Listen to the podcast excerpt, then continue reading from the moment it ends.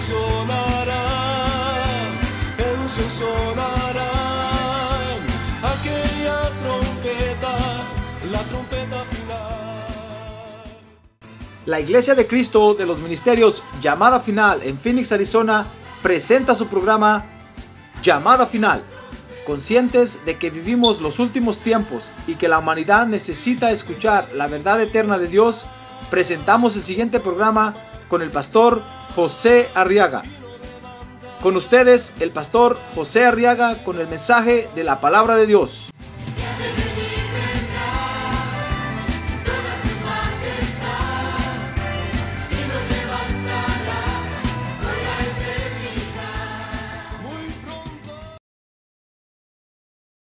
Primera de Pedro capítulo 3, verso 15 y 16. Y vamos a estudiar ahora la palabra de Dios. Gloria a Dios. Muy bien, dice la Biblia entonces, Primera de Pedro 3, 15, sino santificad a Cristo como Señor en vuestros corazones. Eso hicimos ahorita, ¿verdad? estando siempre preparados para presentar defensa ante todo el que os demande razón de la esperanza que hay en vosotros. Pero hacedlo con mansedumbre y reverencia. Verso 16. Teniendo buena conciencia. Para que en aquello en que sois calumniados sean avergonzados los que difaman vuestra buena conducta en Cristo. El apóstol eh, Pedro enseña aquí en estas cartas, en esta carta por lo menos, en la primera carta, algunos factores que debemos de tomar en cuenta porque nos van a ayudar para crecer espiritualmente. Si nosotros no los tomamos en cuenta, nos vamos a estancar, hermano. Y entonces vamos a empezar a ver la vida espiritual aburrida, Vamos a empezar a, perderle el gusto a, a, buscar a Dios, a venir a la iglesia, y nos vamos a estancar y nos vamos a dormir.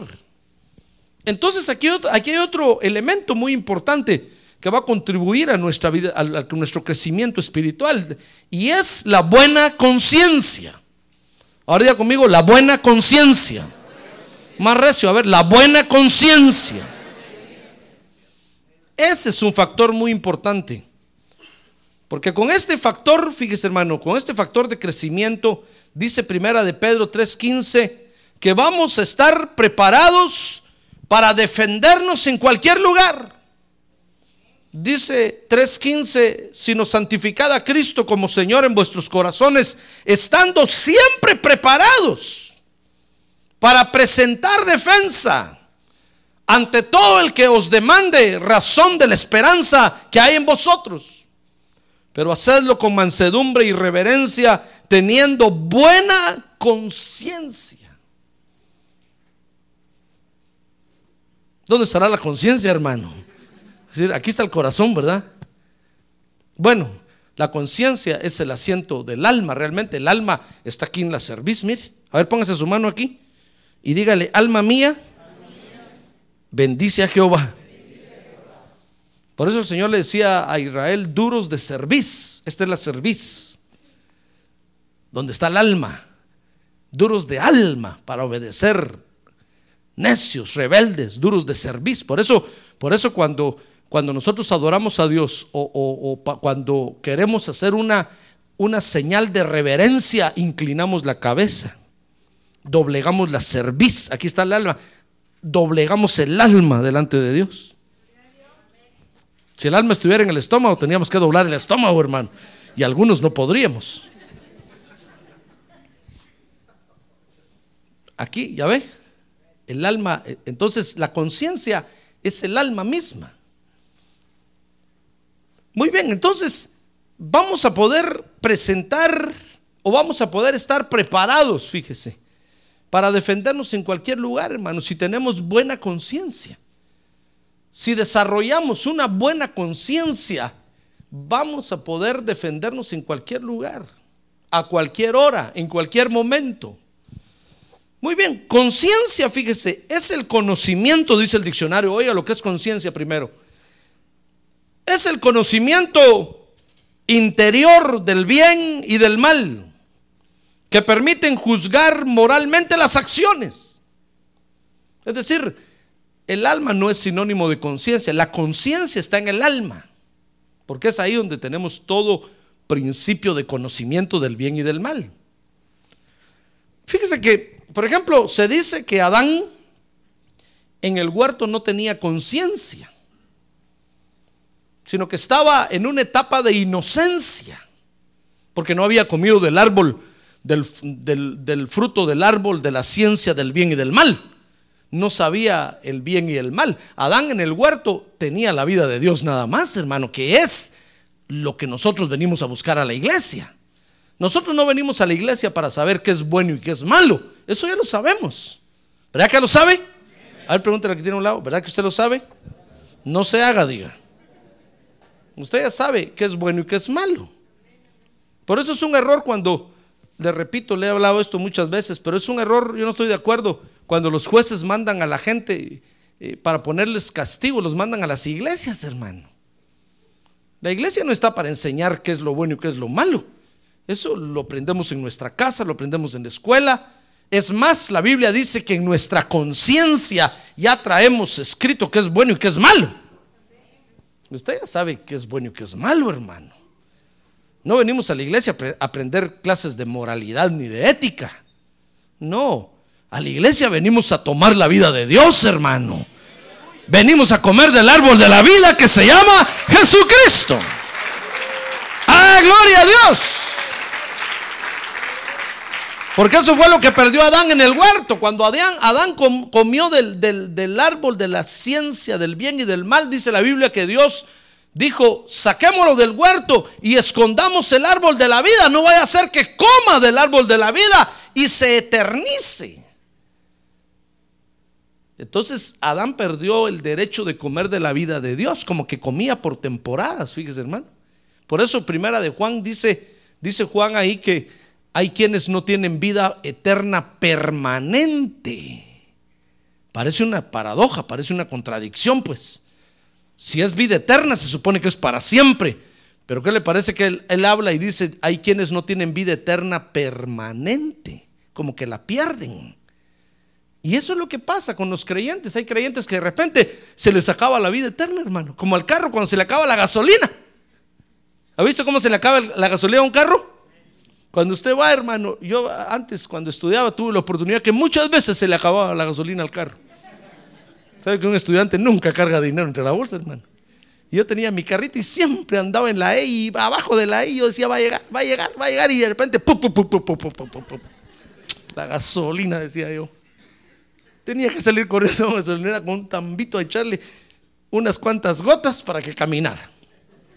Ya sabe qué carro tenía. El que camina con una gota. No le digo el nombre para la propaganda. Que me paguen, entonces digo el nombre. Pues así, igual sucede, hay creyentes que se les acaba la vida de Dios allá afuera, de repente están en el trabajo y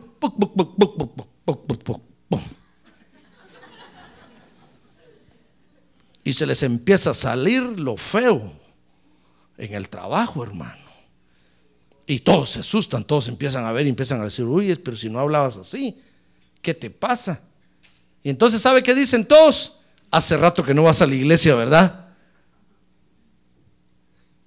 Se lo digo porque así me dijeron a mí un día.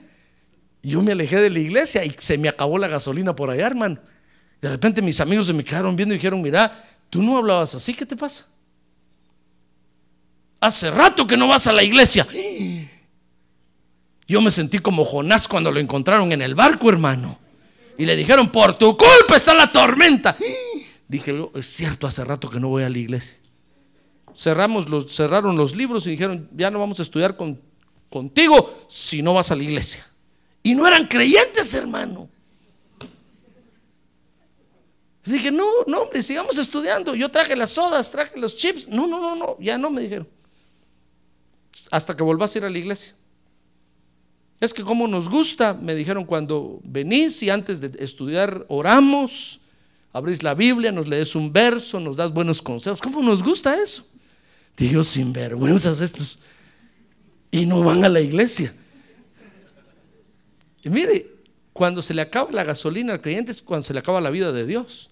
Tenemos que estar viniendo a la iglesia para estar comiendo del árbol de la vida, hermano, que se llama Jesucristo. ¡Ah, gloria a Dios! ¡Gloria a Dios!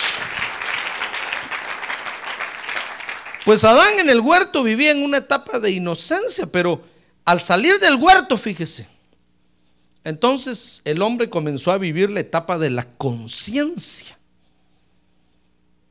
porque ya conocía el bien y el mal perdió la vida de Dios. Y empezó entonces a caminar el hombre únicamente conociendo el bien y el mal. Sabía que era bueno y sabía que era malo. Por eso en ese tiempo, dice, dice el apóstol Pablo a los romanos, de Adán a Moisés no había ley escrita de parte de Dios. Porque la ley los hombres la tenían en su conciencia. Sabían cuándo le habían fallado a Dios y sabían cómo agradar a Dios. Por eso, cuando, si usted ve las leyes, las leyes de los hombres, las leyes eh, eh, de los hombres, las leyes que rigen judicialmente una nación, va a ver que ahí dice no, mata, no matarás, no matar, no robar, pero no porque lo hayan sacado de la Biblia, sino porque en sus conciencias ellos se dieron cuenta que es bueno no matar que al que roba hay que castigarlo. ¿No crea usted que ellos se basaron en la Biblia? No. El hombre comenzó a vivir entonces una etapa de conciencia, porque había comido del árbol del bien y del mal. Entonces dice Romanos 2.15, mira, aquí dice lo que le estoy hablando ahorita, Romanos 2.15, dice, ya que muestran la obra de la ley de Dios escrita en sus corazones, su conciencia dando testimonio y sus pensamientos acusándolos unas veces y otras defendiéndolas, defendiéndolos. Ahí puede leer usted en Romanos capítulo 2, 1 y 2, cómo el apóstol Pablo habla de la conciencia de los hombres, hermano. Entonces los hombres comenzaron a vivir una etapa de conciencia y su conciencia les decía que era bueno y que era malo. Dice Tito capítulo 1, verso 15 que todas las cosas son puras para los puros, para el que está limpio. Dice otra versión, todas las cosas son limpias para los limpios. Oiga bien esto, hermano. Mas para los corrompidos e incrédulos nada es limpio, sino que tanto su mente como su conciencia están corrompidas. Entonces, los hombres, los seres humanos en su conciencia tienen la ley de Dios, no tienen que leer la Biblia. Pero dice la Biblia que su conciencia está corrompida. Todo lo ven sucio, todo lo ven mal. Por ejemplo, si viene alguien que no conoce a Cristo como su Salvador aquí y nos ve saludarnos, nos ve darnos un abrazo, todo lo piensa mal, hermano. Porque está sucio. Dice ahí que el que está sucio, todo lo ve sucio. Todo lo ve de acuerdo al color de lentes que tiene. Si tiene lentes verdes, todo lo ve verde. Por eso se recordará usted que le conté que a las vacas de por aquí le ponen lentes verdes. Para que vean el pasto siempre verde y se lo comen, hermano. Pero para el que está limpio, dice la Biblia, todo es limpio todo lo ve puro, todo lo ve limpio. ¿Ya ve cómo son las cosas? Las cosas no son como se ven. El león no es como se pinta, dice un dicho, ¿verdad? Cuando usted vea algo, hermano, primero analice su conciencia, a ver cómo está. Porque no va a ser que usted tenga la conciencia sucia, manchada, y lo esté viendo todo sucio, todo manchado. Los incrédulos, dice Tito 1.15, tienen una conciencia corrompida. Ahora, cuando nosotros venimos a Cristo, fíjese hermano, se inicia en nosotros, fíjese, un proceso de limpieza de conciencia. Eso es lo primero que Dios hace. Mire, dice primera de Pedro 3:21. Léalo conmigo ahí, dice, y correspondiendo a esto, el bautismo, está hablando del bautismo en agua, ahora nos salva, no quitando la suciedad de la carne, sino como una petición a Dios de una buena conciencia, mediante la resurrección de Jesucristo. Mire, cuando nosotros venimos a Cristo, cuando usted acepta a Jesús como Salvador y nace de nuevo y se bautiza en agua, el bautismo de agua, no crea usted que es un remojón de agua el que le dan. No crea usted que es nada más un simbolismo, no. Cuando nos bautizamos en agua, hermano, fíjese que entonces Dios comienza a trabajar nuestra conciencia. Comienza un proceso de limpieza de nuestra conciencia. Dice Hebreos 10:22 que el objetivo es limpiar la mala conciencia. Dice Hebreos 10:22, acercámonos con corazón sincero ante Dios en plena certidumbre de fe, teniendo nuestro corazón purificado de mala conciencia y nuestro cuerpo lavado con agua pura. Por supuesto, cuando habla de agua pura se está refiriendo a la palabra de Dios. Y cuando habla de purificado nuestro corazón de mala conciencia, lo que está diciendo, hermano, es que nosotros tenemos que que mantenernos o tenemos que estar limpiándonos la conciencia. Dios comienza un trabajo de limpieza en nosotros. Pero tenemos que estar limpiándonos la conciencia, hermano. Porque las contaminaciones del mundo son tan terribles, tan fuertes, que fácilmente ensucian nuestra conciencia. A eso se refirió el Señor cuando le lavó los pies a los discípulos. ¿Se acuerda de ese pasaje, verdad? que el Señor un día tomó un balde de agua y una toalla y empezó a lavar y cuando llegó con Pedro, Pedro le dijo, no, a mí no, Señor. Yo te los tengo que lavar a ti. Y, el Señor le dijo, no, Pedro, si no, si no te lavo los pies, le dijo, no vas a tener parte conmigo. Entonces Pedro le dijo, Señor, entonces lávame todo el cuerpo, con shampoo y acondicionador, por favor. Y entonces el Señor le dijo, no, no te mandes, no te mandes. No te mandes, Pedro, solo los pies, le dijo, porque los pies son los que se ensucian de polvo todos los días. No está diciendo que hay que hacer el rito de lavar los pies. No, no, no. Lo que está diciendo, hermano, es que cuando vamos allá afuera y vamos al trabajo y, y, todo el vaivén que tenemos allá afuera, todo el quehacer que tenemos, las contaminaciones nos alcanzan. Y la conciencia se nos, se nos ensucia. Entonces tenemos que estar viniendo para una limpieza de conciencia, hermano. Porque la meta, les decía yo, dice Hebreos 10:22, es llegar a, tener, a, ser limpios de la mala conciencia. Limpiar la mala conciencia. Porque si no, todo lo vamos a, a empezar a ver malo, hermano. Todo lo vamos a empezar a ver descompuesto. Todo lo vamos a empezar a ver deforme. Y eso es lo que pasa con los creyentes. Por eso hay tantos problemas en las iglesias, hermano. Porque hay creyentes ingratos que no se limpian la conciencia. Solo la tapan. Solo la cubren. Y ahí van acumulando un montón de suciedad dentro.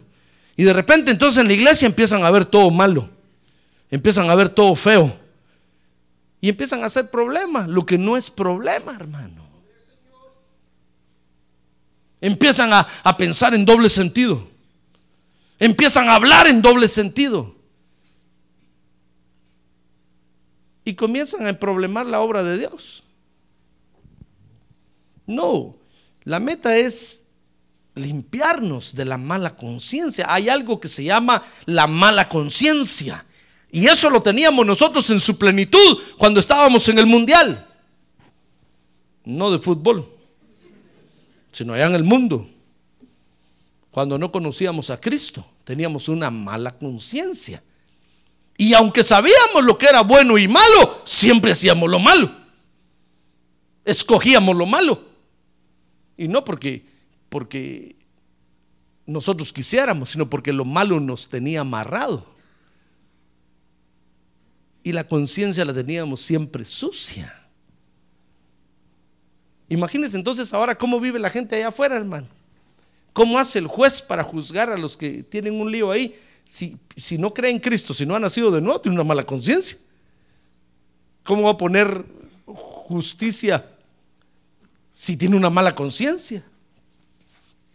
Por eso nuestros pueblos que no fueron fundados sobre estos principios bíblicos, hermano, no pueden alcanzar la justicia entre, entre ellos. No, no pueden.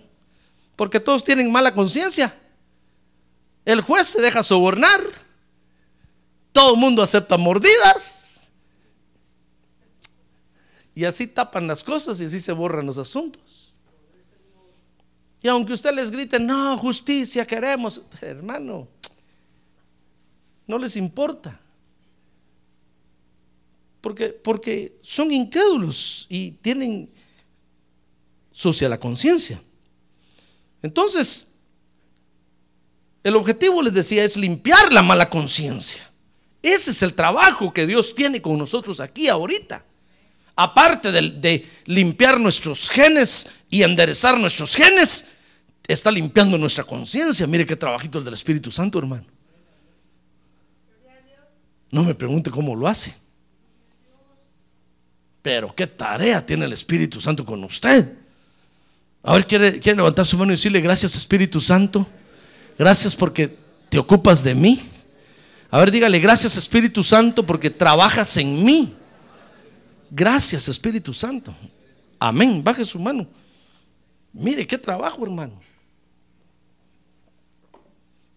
¿Qué tarea tiene el Espíritu Santo? Solo con la tarea de enderezar nuestros genes. Es una tarea no solo difícil, sino larga. Requiere de tiempo. ¿Y si usted se muere mañana? Ay, hermano, no, no se muera todavía. Espérese.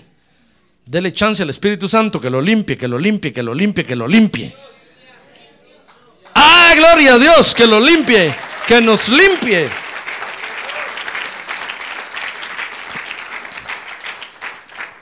Ahora dice Hebreos 9:14 que la sangre de Cristo nos puede limpiar la conciencia. Dice Hebreos 9:14. Ve ese verso conmigo, hermano. Dice ahí, ¿cuánto más la sangre de Cristo, el cual por el Espíritu eterno se ofreció a sí mismo sin mancha a Dios, purificará vuestras conciencias de obras muertas para servir al Dios vivo? La sangre de Cristo nos limpia. ¿Sabe? El Espíritu Santo lo que hace es que con un hisopo lo moja en la sangre de Cristo y entonces viene y lo limpia usted. Y vuelve a meter otra vez el hisopo. Dice la Biblia que fuimos salvos para ser rociados con la sangre de Cristo, hermano. Los rociamientos son varios. Y Ahí cada vez que venimos nos limpian la conciencia, nos limpian con la sangre de Cristo, con la sangre de Cristo. Eso era lo que hacía el, sacerdote, el sumo sacerdote en el ritual de, de, la ley de Moisés, los sacerdotes de Leví. Con un hisopo la mojaban en la sangre del cordero y entonces iban y limpiaban todos los elementos del lugar santo, los del atrio, el lugar santo. Mire, y es figura de nosotros ahora. Eso es lo que hace el Espíritu Santo. La sangre de Cristo es poderosa para limpiarnos la conciencia. Y oiga esto, hermano, dice Hebreos 9:9, que ninguna otra clase de culto nos puede limpiar la conciencia. Dice ahí, lo cual es un símbolo para el tiempo presente, era lo que le decía, según el cual se presentan ofrendas y sacrificios que no pueden hacer perfecto en su conciencia al que practica ese culto. Porque le está hablando a los, a los, de, a los, a los judíos con la ley de Moisés, que seguían matando corderos y, con, y, untando la sangre así. Entonces eh, eh, el apóstol Pablo les escribe y les dice, miren ustedes, ya no hagan eso, porque ya el Cordero de Dios murió en la cruz y ahora es la sangre de Cristo la que nos limpia de toda maldad. Ah, gloria a Dios. Gloria a Dios. no hay otra clase de culto que nos pueda limpiar, hermano. Si usted dijera, me voy a hacer judío, hermano, y tal vez así. Si usted dijera, me voy a hacer eh, musulmán, musulmán, hermano, y tal vez, no, me voy a hacer budista y tal vez con la panza de Buda me limpio. hermano, panzón se va a poner. Si usted dijera, me voy a hacer eh, eh, maometano, me voy a hacer... ¿Cuántas religiones mundiales hay, hermano? Ninguna clase de culto, dice aquí la Biblia, nos puede limpiar la conciencia como lo hace la sangre de Cristo.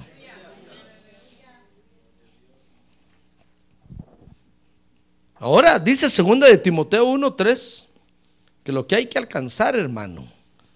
Segunda de Timoteo 1:3 es servirle a Dios con limpia conciencia. Dice 2 de Timoteo 1:3, doy gracias a Dios a quien sirvo con limpia conciencia, le dice Pablo ya a Timoteo. Está escribiendo, le está diciendo, mira, mira Timoteo, yo le doy gracias a Dios porque le sirvo con limpia conciencia, como lo hicieron mis antepasados, de que sin cesar noche y día me acuerdo de ti en mis oraciones. Nosotros tenemos que aspirar, hermano, a servirle a Dios con limpia conciencia. Por eso cada vez que venimos a tomar Santa Cena, hermano, lo que hacemos es que nos rocían la sangre del cordero y nos limpian la conciencia. Por eso dice ahí la Biblia que cada vez que nos reunamos, dijo el Señor Jesús, que nos arrepintamos de nuestros pecados, que pidamos perdón, que nos pongamos a cuenta. Mire, eso es limpiando la conciencia, limpiando la conciencia. Y entonces que comamos del pan y bebamos de la comamos del pan, perdón, y bebamos de la copa. Eso nos limpia la conciencia. Porque es a lo que tenemos que aspirar, a servirle a Dios con limpia conciencia. Y entonces va a ver que todas las cosas las vamos a ver puras, hermano. Y qué bonito es vivir con limpia conciencia. ¿Sabe por qué es bonito? Porque es la vida de un niño. ¿Sabe usted que se viven los niños? tienen limpia la conciencia. Se les comienza a ensuciar cuando ya empiezan a pensar bien, hermano. Es cuando se empiezan a emproblemar. Pero acuérdese cómo era usted cuando era niño.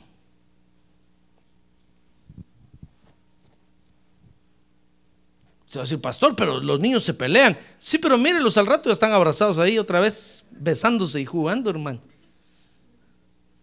Si un niño está masticando un chicle, se le acerca, no te regalame chicle, sí le dice. Ah, pero nosotros decimos, chuco, sucio, asqueroso, todas las bacterias que te va a pasar, no haga. Pero el niño, hermano,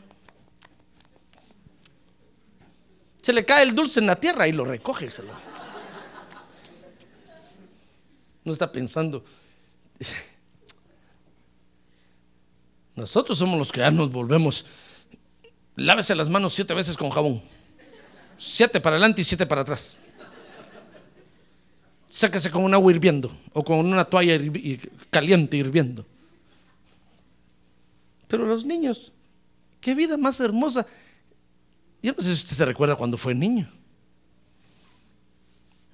Pero solo jugar, comer y dormir. Y su mamá también le ponía unos zapatones, hermano. Y ahí usted caminando. De la mano de su mamá. Y todos lo miraban y decían, esa mamá, si miren los zapatones que le compra. Y la mamá decía, es que rápido le crece el pie y los va a dejar. Pero ahí, usted iba feliz, hermano, ¿se acuerda? Ah, pero cuando ya empezó a pensar, empezó a decir, no, yo quiero Nike. iban sus papás a comprarle un par de Nike, tal vez al Summit, hermano, 10 dólares. Y usted decía, no, yo quiero de la tienda del mall, 120 dólares. Hermano, nos empezamos a meter en problemas, ¿se da cuenta? Pero si nos limpiamos la conciencia, qué vida feliz vamos a vivir, hermano.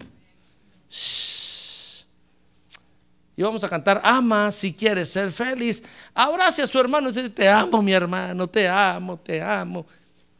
Una vez yo estaba en la iglesia y cantando ese canto, ama si quieres ser feliz. El que estaba dirigiendo y dijo, te amo, mi hermano, dale un abrazo a su hermano. Yo agarré al que estaba un lado, hermano, te amo. Y me hizo así, fíjate bien lo que estás diciendo. Yo me asusté, hermano. dije, ¿por qué? Es que antes de hablar debes de pensar bien. Yo, estoy diciendo lo que siento en mi corazón. Es que yo tenía limpia la conciencia, hermano. Imagínense cómo la tenía ese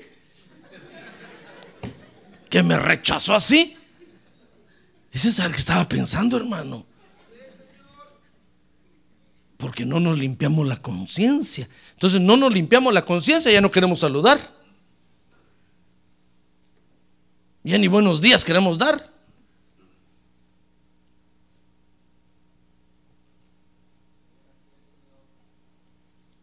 No, hay que limpiarse la conciencia, hermano. Hay que venir a un lavado de conciencia. Y eso solo se hace a través de la confesión. Porque usted sabe qué es lo que le está molestando en la conciencia. Entonces dice Santiago ahí, capítulo 5, que confesemos nuestros pecados, hermano, para que nos limpien.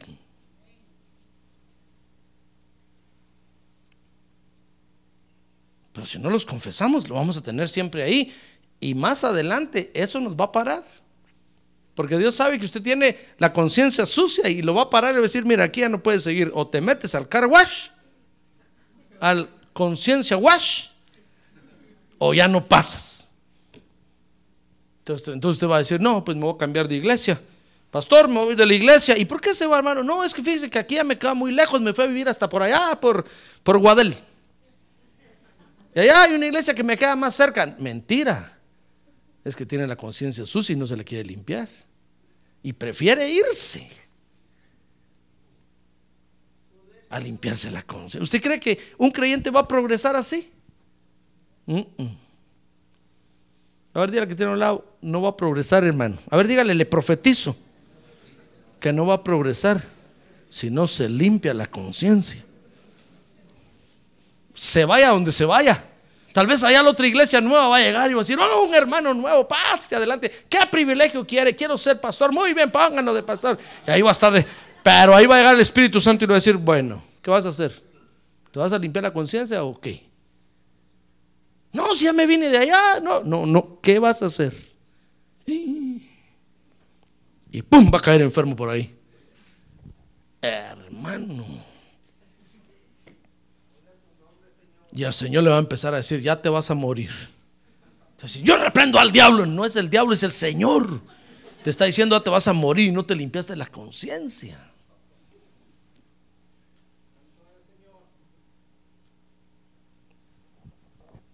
Dice 2 Timoteo 1.3 que debemos de aspirar, servirle a Dios con limpia conciencia, hermano.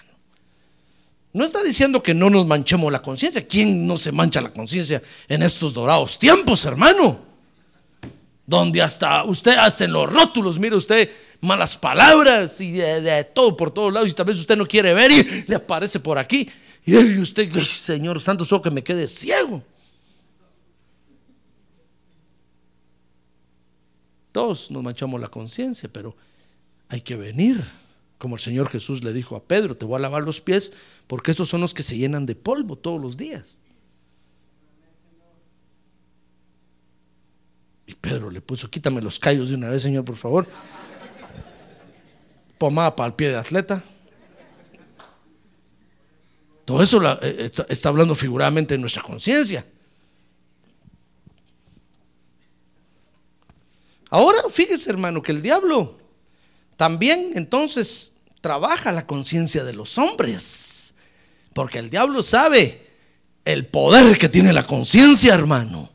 El diablo sabe que Dios nos trae a la iglesia para limpiarnos la conciencia. Entonces él empieza un trabajo allá afuera en el mundo con la gente que está allá afuera para ya no mancharle la conciencia. ¿Sabe qué hace el diablo? Dice primera de Timoteo 4:2. Vea conmigo, mire qué interesante está esto, hermano.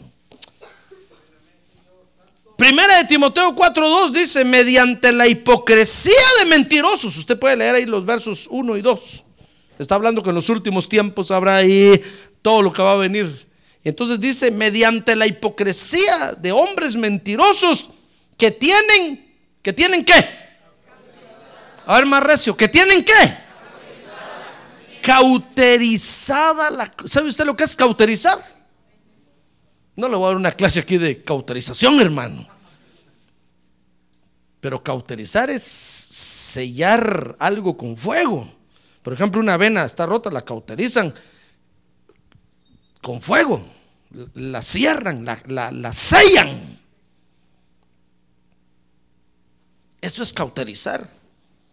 Y mire lo que hace el diablo, hermano. Le cauteriza la conciencia, le sella la conciencia a la gente allá afuera.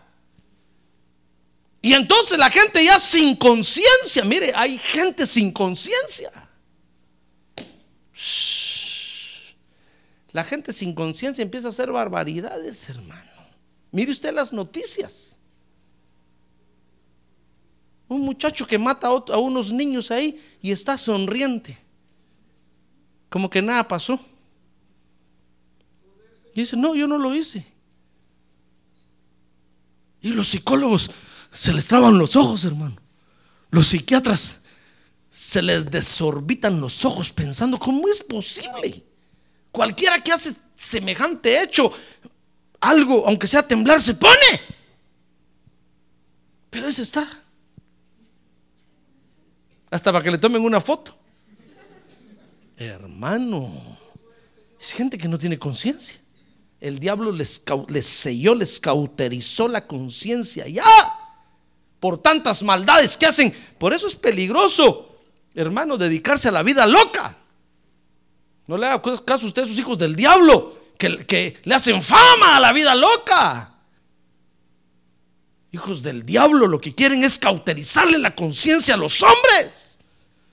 Porque el que se dedica a la vida loca, a hacer maldades y a vivir disolutamente, hermano, llega un momento en que el diablo le cauteriza la conciencia. Entonces ya, ya, no les, ya no siente nada, ya no sabe qué es bueno ni qué es malo.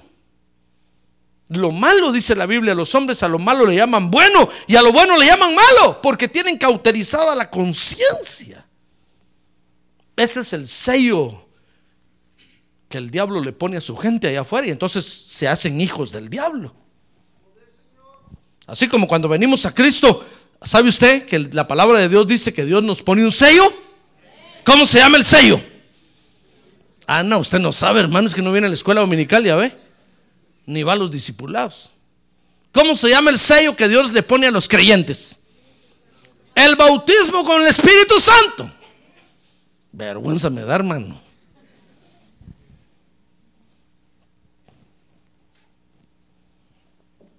Dice la Biblia en Efesios capítulo 1. Aprenda, hermano. Que Dios le pone un sello a los creyentes que se llama el bautismo con el Espíritu Santo. Somos sellados cuando somos bautizados con el Espíritu Santo. Eso quiere decir que somos propiedad privada de Dios. Pues ¿qué le parece que el diablo allá afuera agarra a la gente, los pone a hacer maldades y entonces cuando ya tienen la conciencia bien manchada y sucia, los sella, ¡plum! Los deja sin conciencia. Y entonces se hacen hijos del diablo. Por eso, para evangelizar, hermano, hay que saber a quién evangelizar y a quién no. No a todos hay que evangelizar, es porque hay quienes no van a entrar al cielo nunca. Porque ya son hijos del diablo. Ya no se puede hacer nada por ellos. Ellos voluntariamente se dejaron cauterizar la conciencia. Pero mire usted a la gente, ahí anda, ahí andan los creyentes queriendo evangelizar a todos los, a todos los artistas del mundo, hermano. Ahí están viendo, ¿para qué les van a hablar a esos si esos son instrumentos del diablo? ¿No ven, no ven cómo tienen al mundo de loco?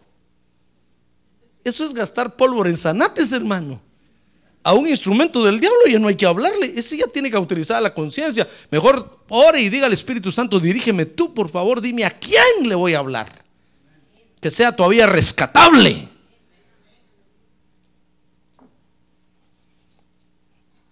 Por eso usted ve que los artistas se hacen como que se convierten, hermano. Y ahí está toda la gente asustada. Solo graban unos dos discos de este lado con cantos a Dios y se vuelven a ir otra vez para allá. Lo que quieren es hacer dinero. Y ahí están los creyentes que se les cae la baba. Hermano, esa es gente que nunca va a entrar al cielo. Oiga bien lo que le estoy diciendo. Hoy, 7 de abril, ¿verdad? Del 2006, cuando estemos en el cielo, se va a acordar. Y me va a decir, pastor, usted tenía razón. Esa era gente que nunca iba a venir al cielo. Y nosotros creímos que se podían arrepentir. Ellos voluntariamente le entregaron su vida al diablo, les cauterizaron la conciencia, ya no tienen return, regreso, ya no hay para ellos. Mejor busca a los que son rescatables y hábleles del Evangelio. Amén. Muy bien. Pero entramos a estudiar ya esto, hermano. Ya no quiero seguirle hablando de la conciencia. La buena conciencia, entonces, fíjese, hermano, es un, es un factor que nos va a desarrollar espiritualmente, tremendamente. Si nosotros nos limpiamos la conciencia, vamos a crecer espiritualmente a pasos agigantados, hermano. Vamos a desarrollarnos como hijos de Dios. Cuando buscamos tener una buena conciencia, dice Primera de Pedro 3:15, vamos a estar preparados para defendernos. Ya ve, va a decir, pastor, yo pensé que para estar preparado había que ir al instituto teológico, a estudiar, al instituto bíblico. No, no, no, no, hermano. Eso es lo de menos. Lo importante, lo número uno es limpiarse la conciencia. Porque cuando nos limpiamos la conciencia vamos a estar preparados para defendernos. Hasta los demonios lo van a saber, hermano. Y van a saber cuando usted los reprenda. Van a saber quién nos está reprendiendo. No le va a pasar como aquel hermano que el pastor le dijo, mire hermano fulano, lo espero mañana, por favor me va a ayudar a liberar aquí a este, había un endemoniado ahí hermano. Va a venir mañana aquí a la iglesia y quiero que usted me venga a ayudar, pero quiero que venga en ayuno, le dijo. No por el demonio, sino para que Dios nos dé fe para echar fuera este, porque era un endemoniado terrible. Y al otro día el hermano llegó a la iglesia y ya estaba el pastor ahí. Miren, los hermanos siempre llegan tarde, ¿verdad? Ya estaba el pastor con el endemoniado echándolo frío. Y cuando el hermano tocó la puerta y dijo, pastor, soy yo, entra, le dijo, Ayú, a ayudarme. Y cuando entró, el demonio se le quedó viendo y lo señaló y le dijo, qué delicioso estaba el huevo estrellado que te acabas de comer ahorita en tu casa, ¿verdad? Y tenía que ir en ayuno, hermano. De una vez lo desarmó el demonio ahí. El pastor le dijo, ¿sabe qué? Cierre la puerta, váyase, váyase. Ya no podía hacer nada ahí porque el demonio le quitó la autoridad. No porque ir en ayuno sea, sea bueno, sea malo, sino por causa de la conciencia, hermano. El que tiene la conciencia sucia, los demonios lo desarman.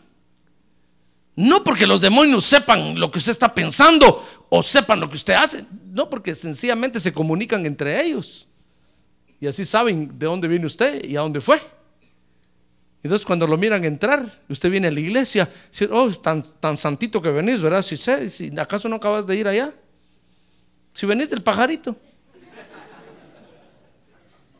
Entonces usted ya, ya no danza, usted de una vez. Usted dijo, comienzo a bailar allá y sigo bailando en la iglesia. Y cuando viene aquí, los demonios le quitan la autoridad. De una vez lo desarman, hermano.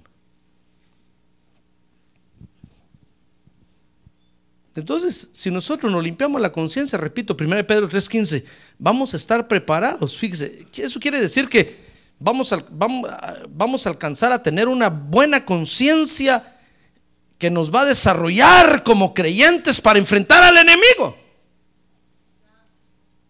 Porque eso es lo que los demonios precisamente no aguantan, nuestra limpia conciencia. No crea usted que no crea, no crea usted que al demonio lo asusta su figura. No, hermano. Los demonios se ríen de nosotros. Pero cuando los demonios nos ven con vestiduras blancas, que es la limpia conciencia, dice la Biblia que el lino fino, las vestiduras blancas son las acciones justas de los santos. Cuando los demonios nos ven con vestiduras blancas, hermanos, salen corriendo sin que tenga que reprenderlos. Pero cuando le ven la vestidura así medio amarilla, beige, color pastel, no sé qué color es el pastel, hermano. Nos, le quitan la autoridad.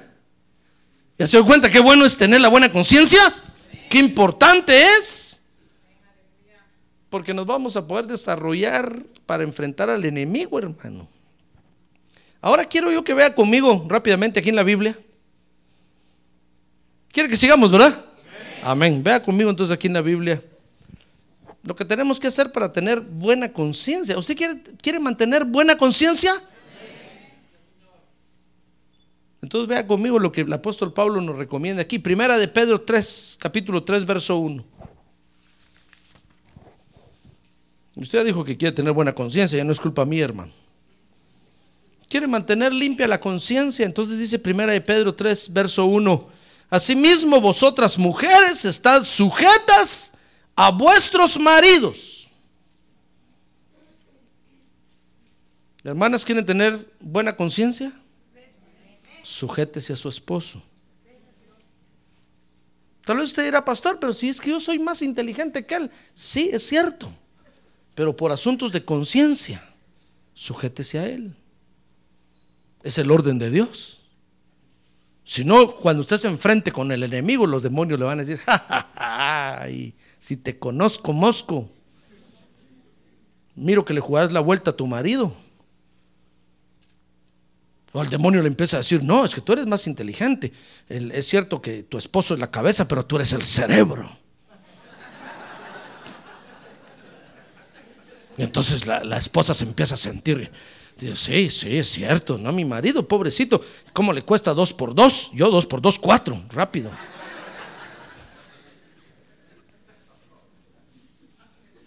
Y entonces la esposa empieza a decir, no, es que mi marido es muy lento. ¿Y cómo cuesta que tome una decisión? Le digo yo, que lo haga rápido. Y ahí está pensando. Eh, yo lo tengo que hacer a veces escondidas de él. ¡Ey, cuidado!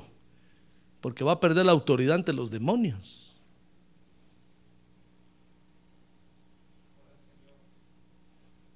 no va a tener autoridad para pelear, hermano. Hermana. Se le van a meter a su casa toda clase de demonios y ¿cómo los va a echar fuera? No le van a hacer caso. Decir, en el nombre de Jesús fuera. Decir, en el nombre de Jesús.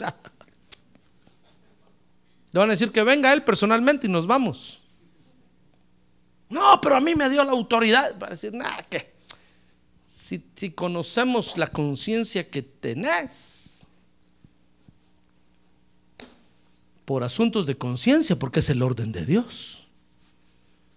Fíjese que la Biblia dice que no nos dejemos de reunir como muchos tienen por costumbre. Tal vez dirá, pastor, pero si yo ya lo sé todo, la Biblia, por la conciencia, venga, porque es el orden de Dios. Yo sé que usted ya lo sabe todo. Yo no sé por qué no es pastor, porque no es apóstol, evangelista, profeta porque tal vez no es ministro. Se cree, pero no es. Entonces tiene que venir a sentarse y aprender. Pero no, hermano, pero si yo ya sé, solo el domingo que vaya. No, hermano, por asuntos de conciencia, venga, porque es el orden de Dios. ¿Se da cuenta? Es por asuntos de conciencia. Usted puede leer ahí en 1 Corintios cuando el apóstol Pablo habla, por ejemplo, comer carne no es malo. Eh, usted puede ir a la carnicería y pedir todo lo que quiera. Pero si su hermano lo ve ahí pidiendo por asuntos de conciencia, ya no compre, dice. Deje eso. Porque si usted hiere la flaca conciencia de su hermano, dice, está hiriendo a Cristo. Entonces hay cosas que por asunto de conciencia tenemos que hacer o tenemos que dejar de hacer, hermano. ¿Se da cuenta? Para mantener limpia la conciencia. Entonces, repito, dice, mujeres, están sujetas a vuestros maridos. De modo que si algunos de ellos son desobedientes a la palabra, puedan ser ganados sin palabra alguna por la conducta de sus mujeres. al observar vuestra conducta casta y respetuosa. Y oiga el ejemplo que pone. Y que vuestro adorno no sea externo, peinados ostentosos, joyas de oro, vestidos lujosos, sino que sea el yo interno, con el adorno incorruptible de un espíritu interno y sereno, lo cual es precioso delante de Dios, porque así también se adornaban en otro tiempo las santas mujeres, que esperaban en Dios estando sujetas a sus maridos. Oiga, no está diciendo que la mujer no se arregle, hermano. No está diciendo no se peine. No, lo que está diciendo es que preocúpese primero de tener un espíritu apacible dentro de usted. Y que eso entonces se refleje en su, exterior. Porque a Dios no lo podemos engañar. Entonces dice el verso 6, así obedeció Sara a Abraham. Oiga el ejemplo que pone, llamándolo Señor. Imagínense que usted le diga a su esposo, mi Señor, ¿quiere comer ya? Va a el marido, ¿what? Va a sacar la billetera, ¿cuánto querés? ¿Cuánto querés?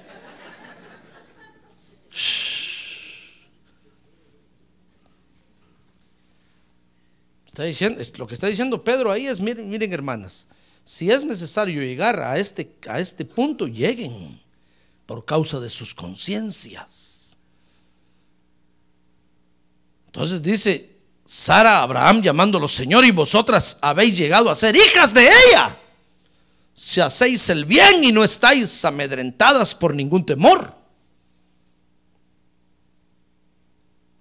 No está diciendo que la mujer es una esclava con cadenas y que el hombre con un látigo le pega. No, no está diciendo eso. Lo que está diciendo es que respetemos el orden de Dios, hermano. El orden de Dios es, el que, el varón, es, que, es, es, es que el varón es la cabeza y la mujer tiene que estar bajo sujeción del varón. Porque la gloria, dice la Biblia, de la mujer es el varón y la gloria del varón es Jesús y la gloria de Jesús es Dios el Padre. Ese es el orden de Dios. No me pregunte por qué. Ese es el orden de Dios. Ahora, si usted no lo quiere aceptar, es problema suyo con Dios. ¿Ya ve qué fácil? Entonces, entonces, hermano, ¿quiere usted todavía tener limpia la conciencia o no? Bueno, manténgala limpia. Hermanas, mujeres, sujétense a sus maridos. Eso quiere decir agárrense de sus maridos, pues. Sujetar quiere decir agarrar. Agárrense de ellos. El marido va caminando adelante y usted agarra la chaqueta así. Sujétese, sujétese, sujétese. Ahora dice primera de tres, primera de Pedro, perdón, 3.7. Ahora maridos. ¿Maridos? no vinieron los maridos, hoy solo yo vine, hermano. Pobrecitas las hermanas. Esposos. Esposos. A ver, más recio. Esposos. ¿Quieren mantener limpia la conciencia? Bueno, dice, esposos, maridos, igualmente, convivid de manera comprensiva con vuestras mujeres. Dice otra versión, que vivamos sabiamente con ellas, hermano.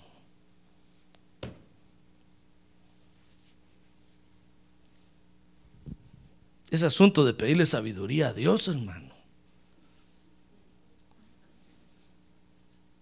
Usted tiene que decirle, Señor, dame sabiduría para hablarle a mi mujer, por favor. Dime en qué momento hablarle y dime en qué momento no hablarle.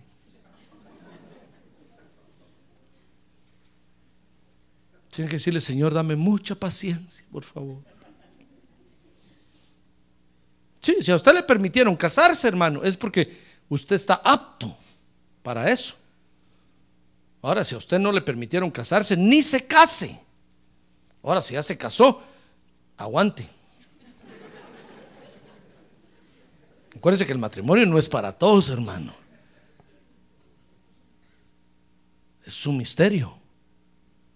Pasa que nosotros vemos la corriente del mundo. Mire, los de Hollywood ven el matrimonio, ahí van, se casan, a los ocho días se divorcian, se vuelven a casar, se divorcian, se vuelven. Porque ellos ven que todos creen que el matrimonio es un juego. No, el matrimonio, el matrimonio, dice el apóstol, el apóstol Pablo, es un misterio. Tenemos que preguntarle y decirle, Señor, ¿habré nacido yo para casarme o no? Si el Señor le dice, yes entonces cásese, usted está apto. Ahora si el, Señor le dice no. Entonces dígale usted, gracias Señor.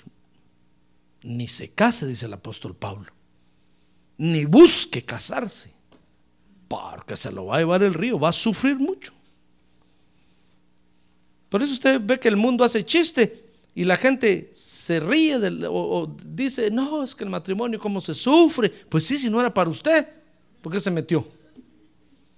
Las mujeres también se andan quejando, ay, es que mi marido, es que, ¿para qué se casó? No era para usted, metiche. Ah, pero como miraba que todos se casaban, digo, yo también. Y...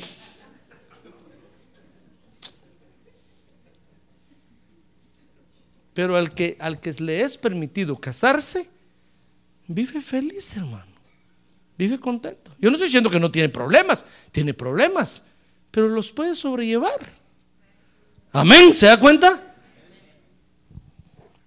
Por eso háblele usted a sus hijos y dígale, mi hijo o mi hija, no para todos es el matrimonio. Pregúntale a Dios si tú te vas a casar. Si no vas a sufrir, te va a llevar el río. Lo vas a ver todo color de hormiga. Mire cómo están de lleno los juzgados de divorcios. Por gente metiche, hermano. Es que el matrimonio es un misterio. Es como venir a la iglesia. ¿Por qué viene usted a la iglesia? ¿Por qué sus familias no están en la iglesia? Porque a usted lo traen sobrenaturalmente, hermano. Ah, gloria a Dios. Es un misterio.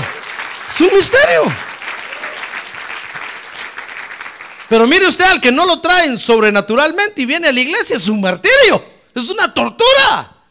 Están viendo a qué horas el pastor termina ya. Que termine ya. ¿Para qué vino?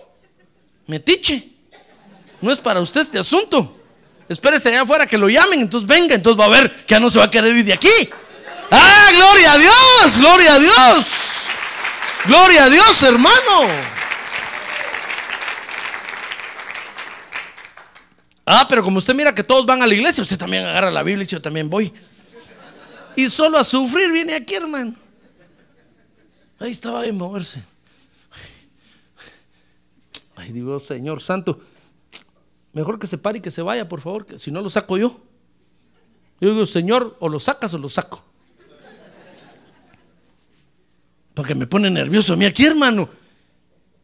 Yo quiero seguir predicando la palabra de Dios y empiezo a ver que... Digo, ¿para qué vino? ¡Qué tortura! Es, es un misterio, se da cuenta. Y, y, la gente nos ve, hermano, y dice, ¿cómo aguanta usted estar en la iglesia? Cabezón. No se da cuenta que el pastor ahí solo le saca el dinero. Es que es un misterio, hermano. Es un misterio. Es un misterio. Ahora que estuve predicando en California, fíjese que yo estaba predicando a la iglesia así, cuando se empezaron a levantar los hermanos, hermano, y empezaron a dejar cheques aquí, dinero. yo estaba predicando de otra cosa y empezaron a dejar, yo estoy pidiendo dinero. Yo pensé dentro de mí, Señor, no estoy pidiendo dinero, ¿por qué están? ¿Será que se confundieron?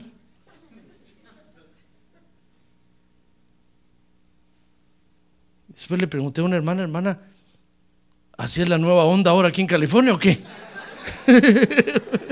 Nunca me ha pasado eso. No me dijo, no, no. Si lo hicieron con ustedes porque sintieron el deseo de llevarle una ofrenda y ponerla ahí. Saben que están sembrando en su ministerio. Y yo lo dejé ahí, hermano, porque yo no sabía. Dije, voy a llamar al pastor, le decir, devolveme mi dinero, hermano. todo lo que dejaron los hermanos ahí. Es que fíjense que después fui a otro culto y estaba el, el pastor, el, el predicador predicando y la gente se empezó a levantar a dejarle dinero, hermano. Y él lo empezó a juntar. Entonces dije yo, eso tenía que hacer yo. Él empezó a juntar y dijo, a ver, están trayendo, a ver, ¿quién más quiere traer más ofrendas? Venga. Y se levantaron todos, hermano. Y "Sí, pónganlas aquí. por-". Y al ratito era un montonón. Por lo menos 150 mil dólares. En un ratito. Y entonces dice este hermano, fíjense que me pasan unas cosas curiosas. Fui a México. Y cuando llegué al- a los pueblos allá de México, es un, es un americano. Que habla español así, tocho morocho. Y entonces dice, cuando llegué, la gente me salió a recibir y, me, y, nos dijeron, a ver gringo, ¿qué nos trae? Les digo yo, nada. Entonces, ¿qué viene a hacer aquí? Yo vengo porque ustedes me van a dar. Dice que todos le dijeron, ah, no, que este. Son, y en la noche en el culto, hermano, dice que empezó a predicar y la gente empezó a pararse. Le empezaron a llevar pesos, pesos, miles de pesos, millones de pesos, hermano. Dice que las escrituras de los terrenos se las llevaban ahí. Le llevaron llaves de carros en México, hermano. Y cuando terminó el culto, dice que le dijo, ya ven, que yo vine porque ustedes me iban a dar a mí. Sí, dijeron todos, era cierto, hermano. ¿Pero por qué le estoy hablando esto? Ay, hermano. Bueno, es que todo porque, porque, por los misterios, ¿verdad? Gracias, hermano. Pero no estamos hablando de misterios hoy. Maridos, primera de Pedro 3.7. Vivan con sus mujeres sabiamente. Por asuntos de conciencia, hermano. Usted puede leer ahí Pedro y va a ver que dice ahí, vivan con ellas sabiamente. Mire ahí dice, verso 7.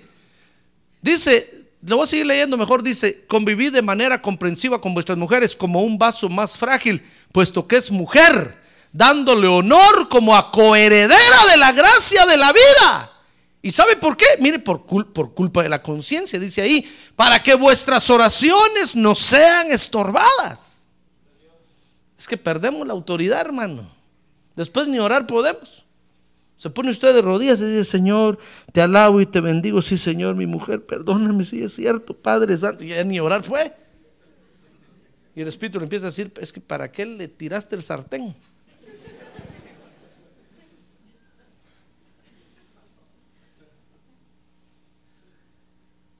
Como aquel hermano que llegó con el ojo morado al, al culto. No le. No. No fue aquí. Fue por allá por la luna. Llegó con el ojón así, hermano, con lentes oscuros. Y todos empezaron a verlo y dijeron, hermano, ¿qué le pasó? No, hermano, no. Entonces llegó el pastor y dijo, hermano, ¿qué le pasó? Es que mire el ojo. ¿Qué- qué, hermano, ¿usted le dieron una maná? Sí, sí, sí, me dieron una maná. ¿Y quién? Mi mujer. ¿Qué derechazo le dio, hermano? Le dijo, terrible. Cabal le dio en el ojo así, mire. Dije, ¿por qué le pegó? Es que yo le di una patada, le digo, y él se volteó y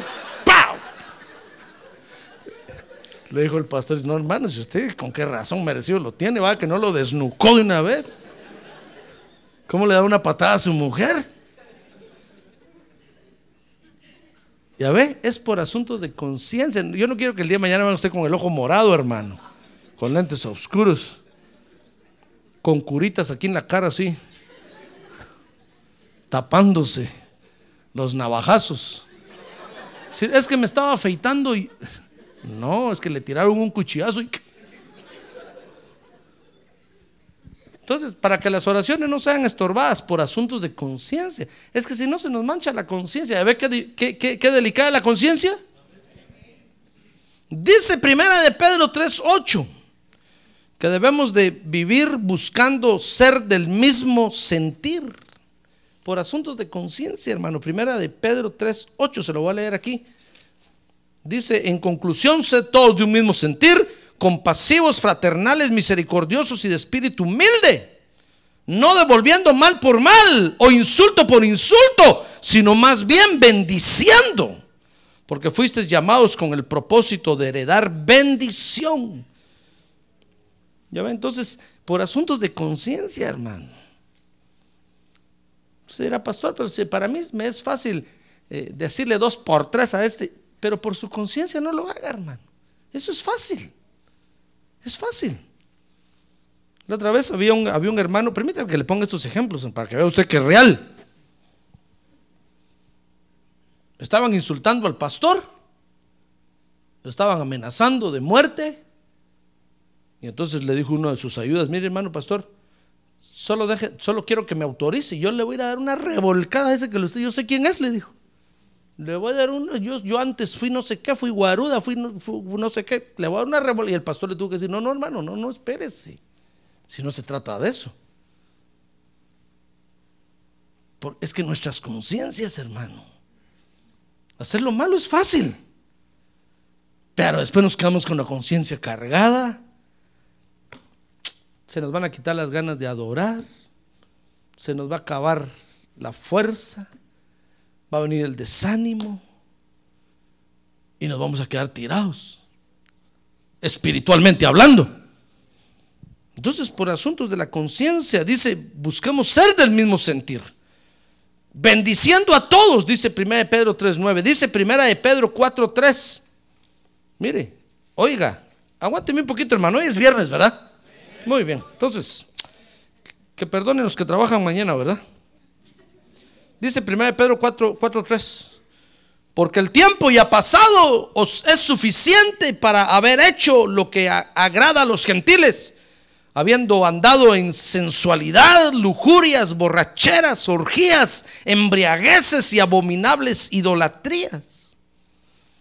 Entonces, tenemos que dejar de vivir la vida disoluta, la vida loca, ya no, hermano, por su conciencia. Piense en su conciencia. Mire, piense después en la limpia que se va a tener que dar, hermano. Cuando esté con la, con la bala de plata ahí enfrente, piénselo. Dice, no, si esa me la tomo de un trago, pastor. Sí, sin respirar. Y nadie se da cuenta. Sí, nadie se da cuenta, solo el Espíritu Santo. Después va a tener que venir, pastor, quiero vomitar esto que me tragué no me deja tranquilo. ¿Para qué? No hay necesidad de eso, hermano. ¿Se da cuenta? No va a ser que después no pueda danzar porque se fue al pajarito y el Espíritu Santo no lo va a dejar danzar aquí decir no. Fuiste a bailar allá, ¿verdad? Aquí no. Usted han pasado a llorar, pero yo quiero danzar. No, hasta que te limpie. Entonces tiene que venir y decir, pastor, me fui al pajarito. Ay, hermano, piensa en la limpieza que se tiene que dar después. Dice primera de Pedro 4:10. Oiga esto, qué interesante está esto, hermano. Amén. Aguánteme un poquito más. Haga de cuenta que es la última vez que le predico. pues de este tema. El domingo otro tema. Primera de Pedro 4:10, oiga lo que dice. Según cada uno ha recibido un don especial, úselo, sirviéndoos los unos a los otros como buenos administradores de la multiforme gracia de Dios. Bueno, Dios le ha dado un don, póngalo a trabajar, hermano, por su conciencia. Dígale a su, alma, alma, es bueno para ti. Es bueno para ti. ¿Sabe qué le va a decir el diablo? No, todos se aprovechan de ti, solo a ti te piden, solo a ti te piden. Y los fulanitos y la menganito no hacen nada, el menganito ahí pasa para arriba y no hace nada. Hermano, usted tiene el don, usted hágalo. Por su conciencia. ¿Se da cuenta? Amén. Tiene un don, póngalo a trabajar, hermano, por causa de su conciencia para tener una conciencia limpia siempre. Porque el día de mañana va a estar enfermo. Y entonces Dios le va a decir, qué bueno que cuando pudiste trabajaste. Descansa en paz.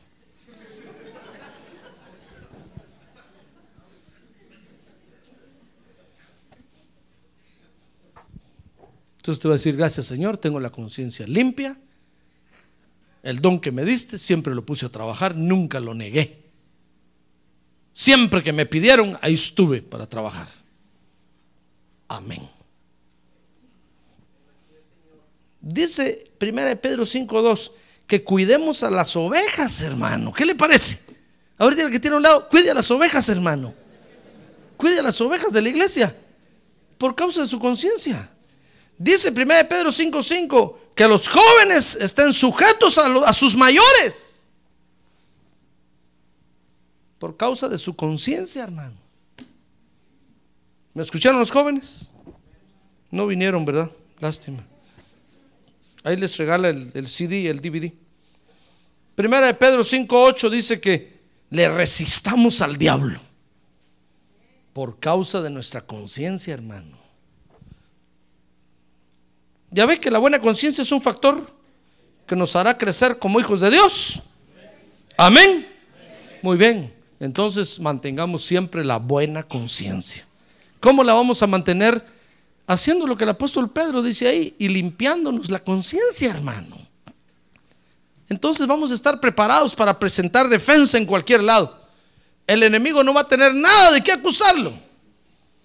Y si lo hace, dice ahí el apóstol Pedro, que lo haga mintiendo, porque usted va a tener una conciencia limpia.